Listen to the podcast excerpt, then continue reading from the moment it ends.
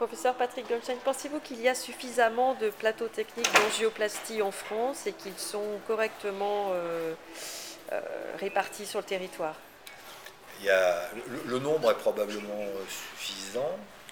Euh, il faut mettre ça au regard de la démographie médicale des cardiologues interventionnels, parce que se réveiller de la nuit, c'est pas facile. Je dirais plutôt que de parler de nombre, il faut parler d'une juste répartition, et qu'aujourd'hui, c'est bien une égalité territoriale par rapport à l'urgence coronaire aiguë qu'il faut envisager.